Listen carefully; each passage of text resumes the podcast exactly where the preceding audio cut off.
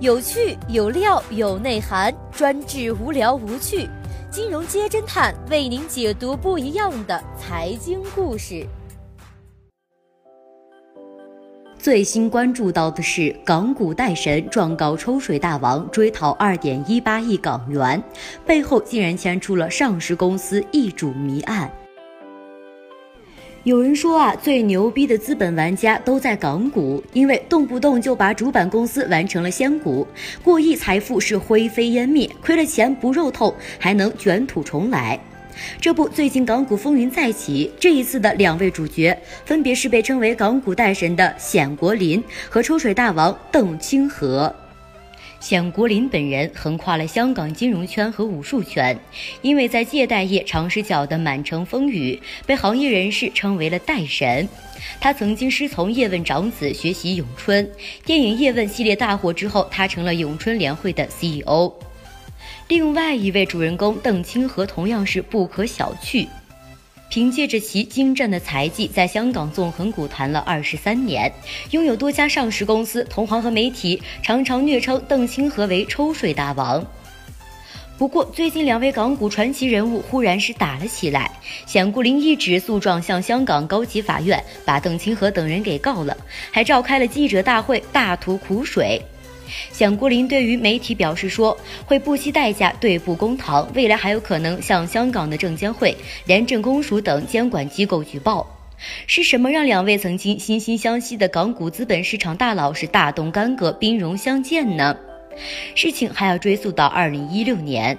二零一六年二月份，香港创业板公司第一信用的董事长冼国林在权威证券及君阳证券抵押了部分第一信用股票进行了融资。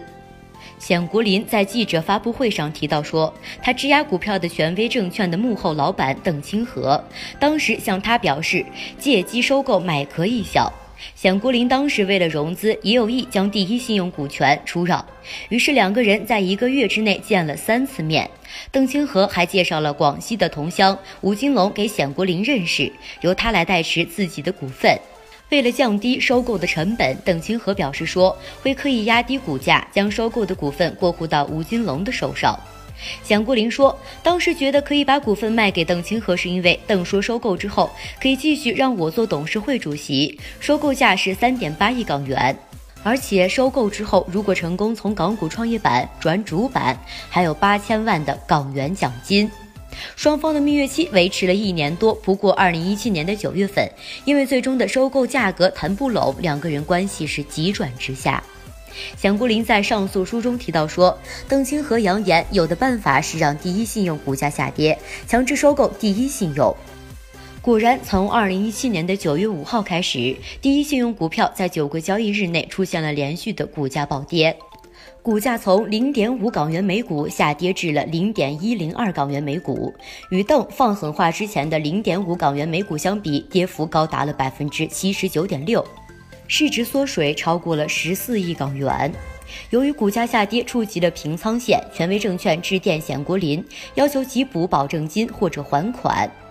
当时冼国林提出每周还款一千万港元的计划，得到了权威证券行政总裁邓生新的口头同意。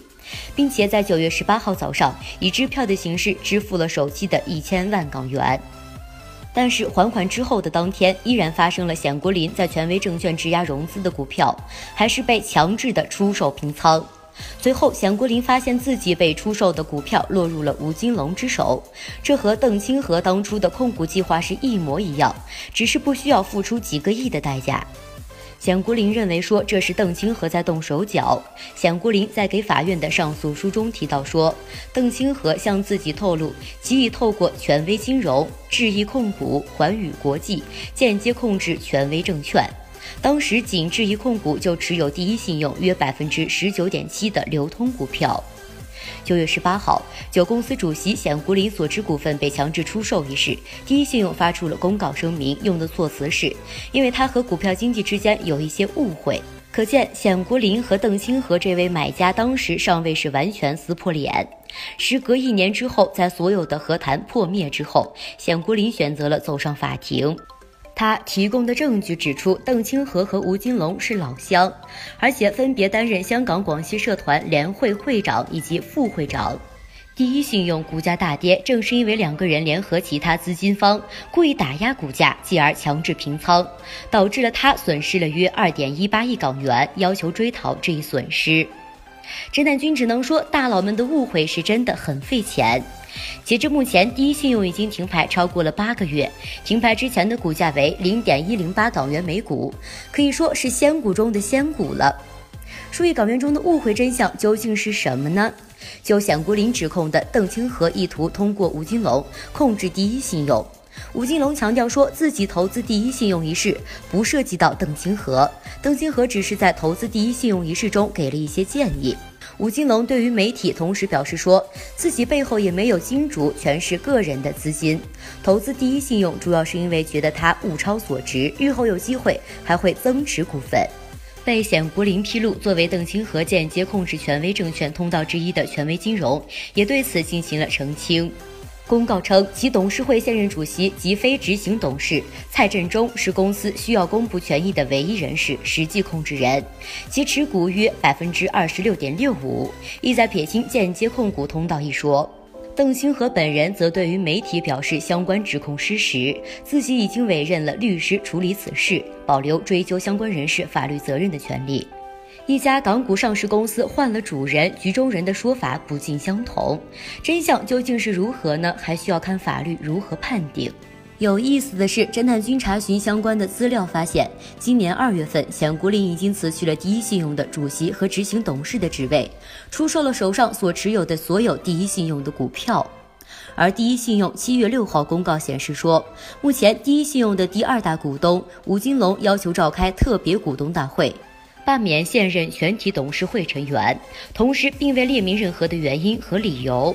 虽然第一信用董事会以吴金龙未获得同意书为理由，拒绝了特别股东大会的召开，不过双方是你来我往之间，显然是火药味十足。冼国林则对于媒体表示，说自己在八月六号之后会考虑提供更多证据，进一步行动。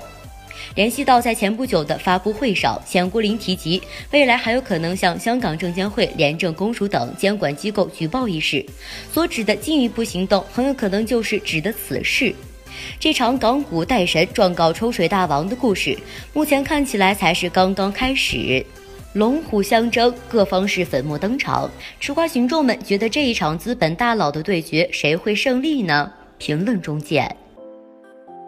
好的，以上就是本期节目的所有内容。要想了解更多价值内容，欢迎订阅“金融街侦探”微信公众号。